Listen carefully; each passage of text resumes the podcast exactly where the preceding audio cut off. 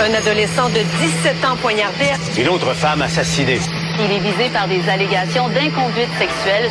Les formations politiques s'arrachent le vote des familles. Comment faire fructifier votre argent sans risque? Savoir et comprendre les plus récentes nouvelles qui nous touchent.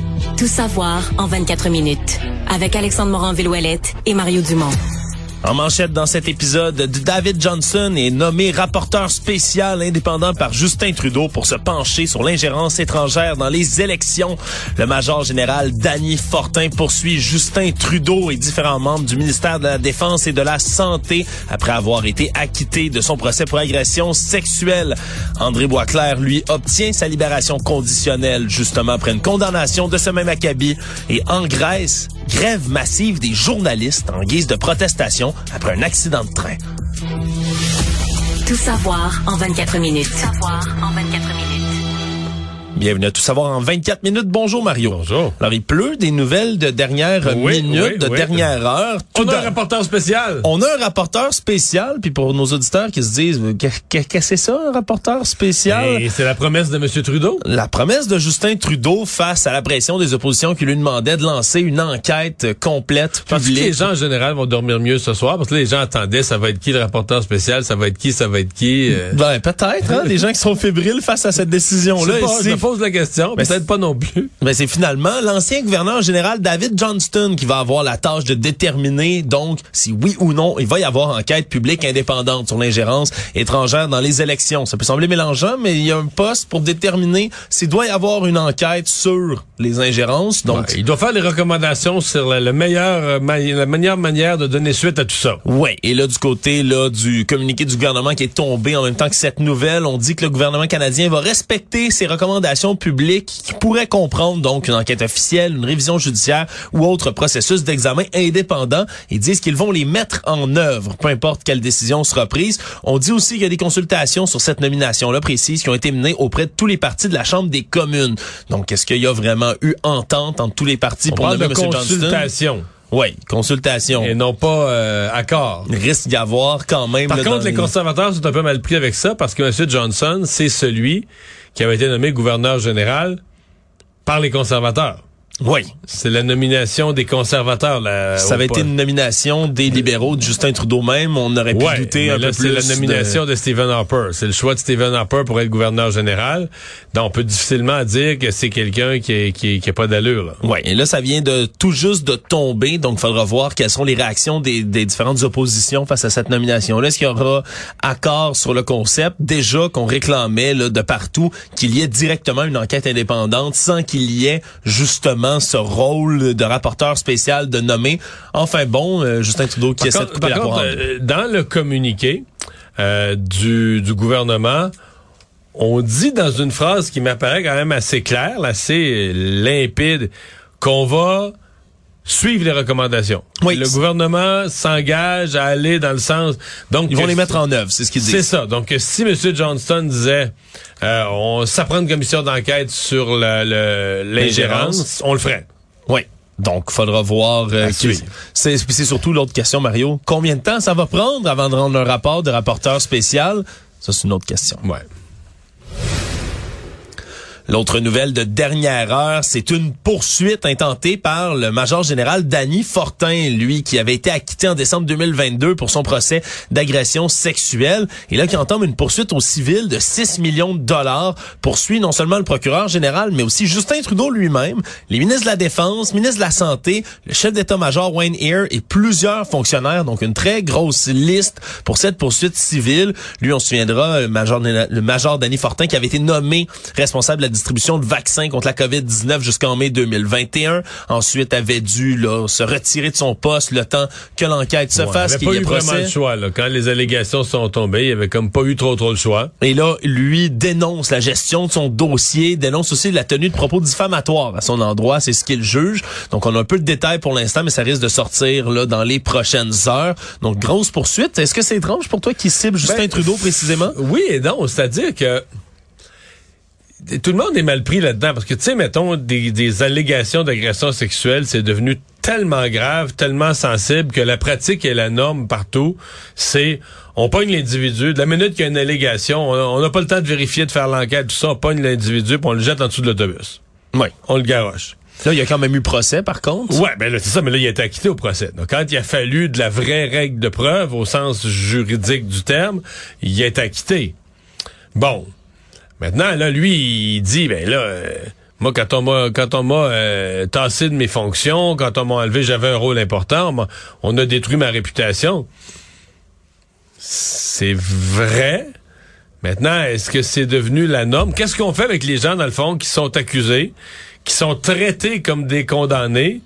Euh, bon, remarque qu'au niveau, au niveau de son emploi, on est obligé de le rembaucher après. Je pense que l'armée n'a pas le choix de le reprendre. Ouais, c'est pour ça qu'on dit pas ex-major général. C'est ça. Puis on va le reprendre à la même rémunération qu'il y avait.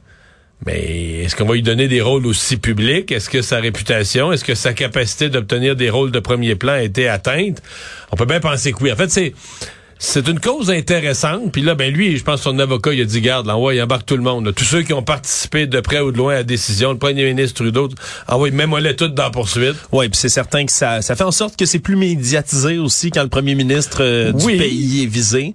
Mais ça pourrait aussi, si c'est une cause au civil, au civil, là, et là, soit tu te fais poursuivre au civil, soit que tu payes le montant, on te dit que tu m'as causé tel montant de dommages, soit que tu payes le montant. Dès que tu payes pas le montant, ben tu dis, moi, je suis prêt à aller à procès. Tu sais, moi, je suis prêt à aller défendre que un individu me poursuit parce que j'ai brisé sa clôture. J'ai pas brisé sa clôture, je suis prêt à aller me défendre.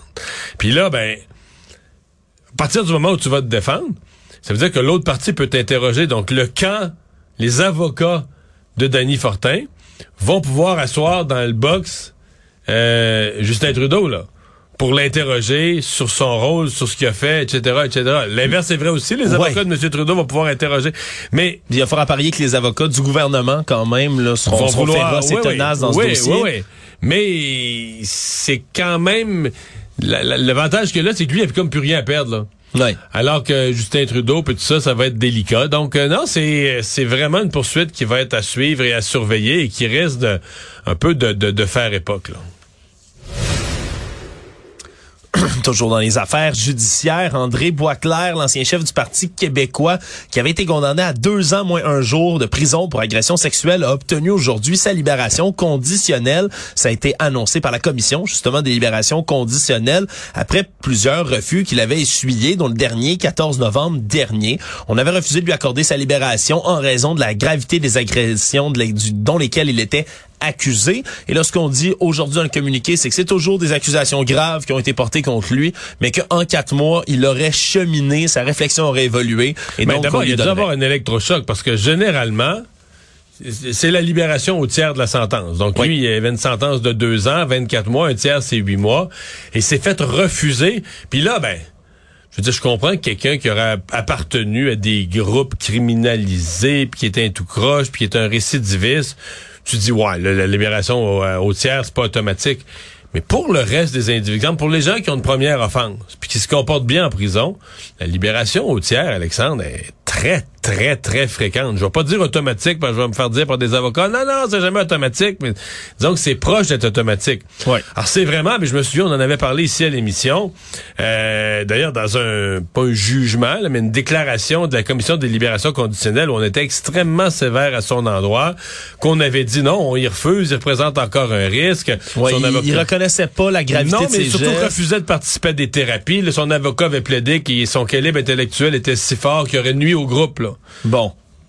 C'est ça, ouais. Ah, que tu veux, faut, faut tout voir. Là. Oui. Puis là, ben, il s'était fait refuser sa libération conditionnelle, était allé en appel de ça. La commission avait tenu son bout. Et c'est pour ça, pour expliquer aux gens, c'est pour ça que finalement, il va sortir davantage à la moitié de sa peine euh, qu'au euh, tiers. Et donc là, va être libéré. On se souviendra, il avait plaidé coupable d'agression sexuelle avec la participation d'une personne, agression sexuelle dans un deuxième cas pour des événements qui remontaient là, en janvier 2014 et novembre 2015. Donc, euh, est libéré là, officiellement l'ex-chef du PQ. Actualité. Tout savoir en 24 minutes. Québec va demander au corps de police de rendre des comptes chaque année et les interpellations aléatoires de leurs agents pourraient être mieux encadrées. Le ministre de la Sécurité publique, François Bonnardel, a déposé au Salon Bleu aujourd'hui son projet de loi qui réouvre la loi sur la police. C'est une première étape pour lui pour réformer le système policier. Et donc, ces interpellations aléatoires dont il a été beaucoup question dans les dernières années, en raison, entre autres, des allégations de profilage racial qui revenaient dans beaucoup de cas. On voulait, On parlait d'interdire, il y en avait qui disaient que ce serait une mauvaise idée. Finalement, on parle d'encadrer plutôt que d'interdire ces interpellations aléatoires. Comme ça, on parce espère lutter contre le profilage. Interdire complètement, il avait même été dit par des policiers que ça pourrait empêcher, euh, genre un barrage routier pour l'alcool pendant le temps des fêtes. Ouais. Parce que ça, en soi, c'est une interpellation aléatoire. Là. Tu pognes tout le monde sur la route. euh, Ouais, tout le monde passe dans le filet, ça c'est Ouais. certain. Et donc, euh, on disait qu'il faudrait encadrer. J'entends quand même que le... On est à la recherche d'un équilibre, parce qu'à un point, on avait à l'autre, à un extrême, bon, on dit, bon, ok, des gens se font arrêter, euh, une personne euh, de couleur, une personne noire, au volant d'une BMW, le type, il, il est président d'une compagnie ou peu importe, mais il se fait arrêter. Euh, Comment ça se fait qu'un noir est au volant d'un char de luxe? Ouais, Ça se fait pas- interpeller plusieurs fois de Ouais, suite ouais, dans bien des fois, une couple de fois par année. Donc, ça avait pas d'allure. Mais à l'autre extrême, on entendait les policiers à un point. Ils disaient, Ah, ben là, les gangs de rue, on les laisse aller. Parce que là, nous autres, si on intervient, puis c'est un gang qui est associé à une communauté culturelle, on va, on va se faire accuser de profilage. Alors, il semble que l'on cherche le juste milieu pour dire, on peut pas, on peut pas mettre les policiers dans un mode non-intervention alors qu'on veut combattre le crime et, et les crimes, entre autres, le- le- le- la violence armée à Montréal. Ouais. Mais on veut plus d'interpellation euh, au hasard pour des raisons euh, parfois qui sonnent racistes.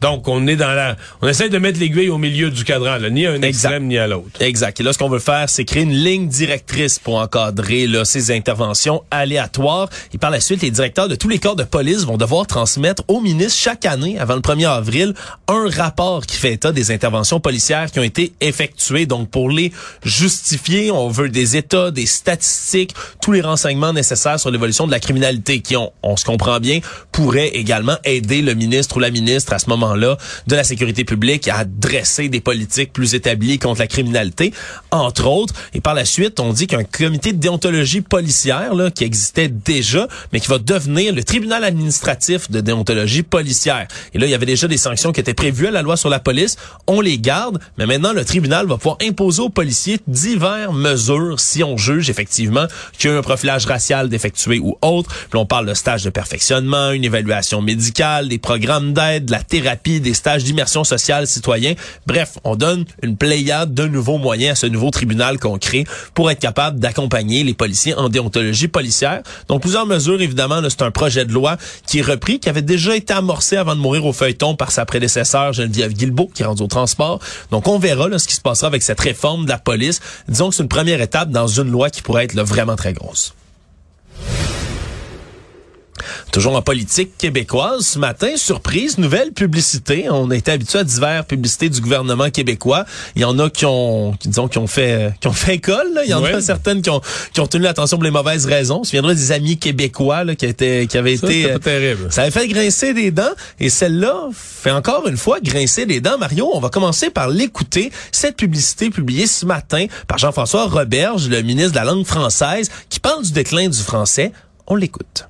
Le faucon pèlerin.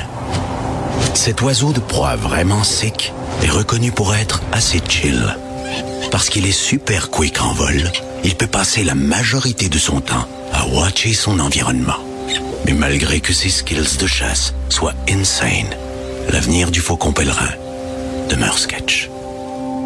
Et là, sur le fond, on écrit là justement le français est en déclin au Québec. Renversons la tendance. C'est ce qui conclut cette euh, cette annonce qui, toi, t'as pas convaincu, Mario. Moi, ça m'a pas impressionné beaucoup. D'abord, euh, en fait, il y a deux affaires. D'abord, moi, je pense que sur le déclin du français, c'est deux phénomènes différents. Euh, le fait que les jeunes utilisent beaucoup d'anglicisme, c'est une mode. Je pense pas qu'ils vont changer de langue première. là. Je suis pas certain que, fait que dans l'ensemble des choses que je vois comme une menace à la- à- à l'avenir du français, celle-là arrive pas haut dans la liste. Je dis pas que j'aime ça, là. Je, si on me donnait une baguette magique puis que les jeunes arrêtent d'utiliser tous ces anglicismes, je le ferais. Mais je vois pas ça comme le premier champ de bataille où se joue l'avenir du français versus euh, l'intégration des nouveaux arrivants, les Français dans les milieux de travail, etc., etc. Bon, ça c'est pour une chose. L'autre affaire, c'est que je pense pas que ça va faire le travail. Je pense pas que ça va agir au niveau. Peut-être que je connais mal les jeunes, mais je pense pas que ça va toucher du tout, du tout. T'es plus jeune, t'es beaucoup plus jeune que moi.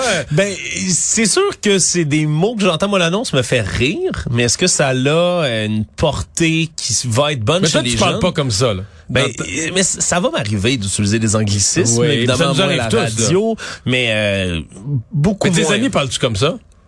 Pas vraiment, mais je dois t'avouer, on dirait que c'est peut-être peut-être une question d'âge. Quand je jouais à des jeux vidéo, par exemple, au secondaire, le milieu de secondaire, je peux te dire, tu joues avec des anglophones constamment, avec tes amis français, tu switches du franc, tu switches, tu vois, tu changes, Non, mais ça, tu ouais. transitionnes de l'anglais au switch, français constamment. c'est- francisé, c'est dans, Ben oui, dans le dictionnaire. Et là. tu finis par te mélanger, mélanger les deux langues, puis ça en fait une espèce de franglais bouilli qui te sert à, à se faire comprendre d'un peu toutes les communautés avec lesquelles tu vas jouer ou interagir sur Internet. Parce que c'est souvent ça de, Ouais. de- de quoi il s'agit.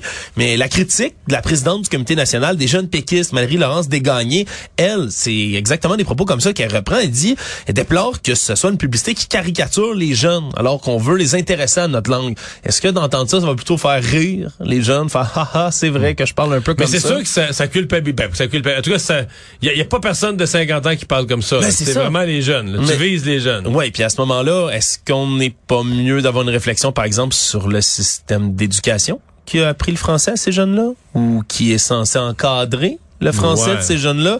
Disons que ça, ça ratisse plutôt dans un coin, comme tu le dis, et comme le dit Madame Desgagnés, qui est très, très jeune. Et c'est peut-être ça aussi qui rate la cible, parce que le déclin du français, euh, c'est pas, pas juste, les jeunes qui en sont jeunes. Mais enfin, euh, regarde, euh, c'est une publicité, ça lance une discussion, mais moi, si on me pose la question, ça m'a pas impressionné.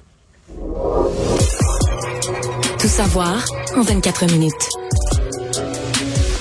Alors que ça se résorbe un peu devant les SAQ, nouveau dossier qui vient les saisir. Euh, On a découvert dans un centre, un éco-centre de Québec en fin de semaine, 270 permis au moins 270 permis de conduire qui étaient dans l'éco-centre comme ça et qui traînaient dans des documents.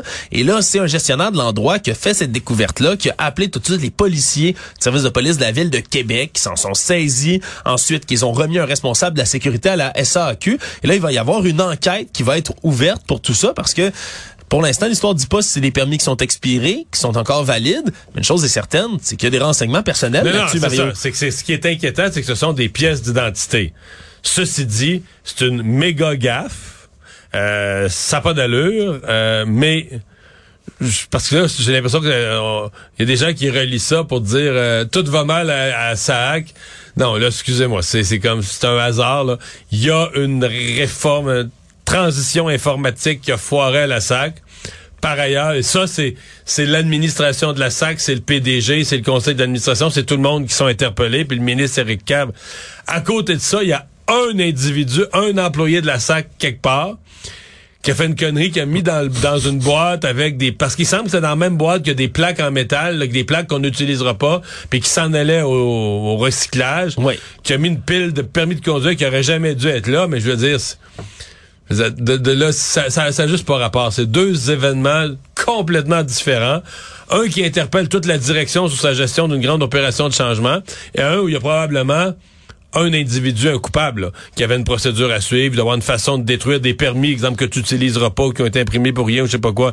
Il doit avoir une procédure pour les détruire, elle n'a pas été suivie. Mais je pense pas que pour celle-là, tu puisses blâmer euh, toutes les VP, puis le président, puis tout ça.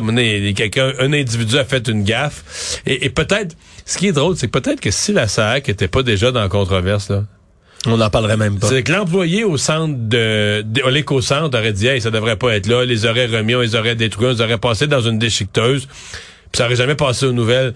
Mais c'est que, ça, c'est une leçon en communication. C'est qu'une fois que tu es au centre de la controverse, n'importe quoi d'autre qui t'arrive, les gens vont dire, ah ben, c'est encore la sac, pas croyable, je vais donner ça aux journalistes. Non, mais c'est vrai. C'est qu'une fois que t'as la face dans le carreau, puis que t'es la discussion de la semaine ou la discussion du mois, ou la tête de turc du mois, là, ben, tout ce qui t'arrive d'autre, y a rien qui va passer inaperçu. Résumer l'actualité, résumer l'actualité en 24 minutes, c'est mission accomplie.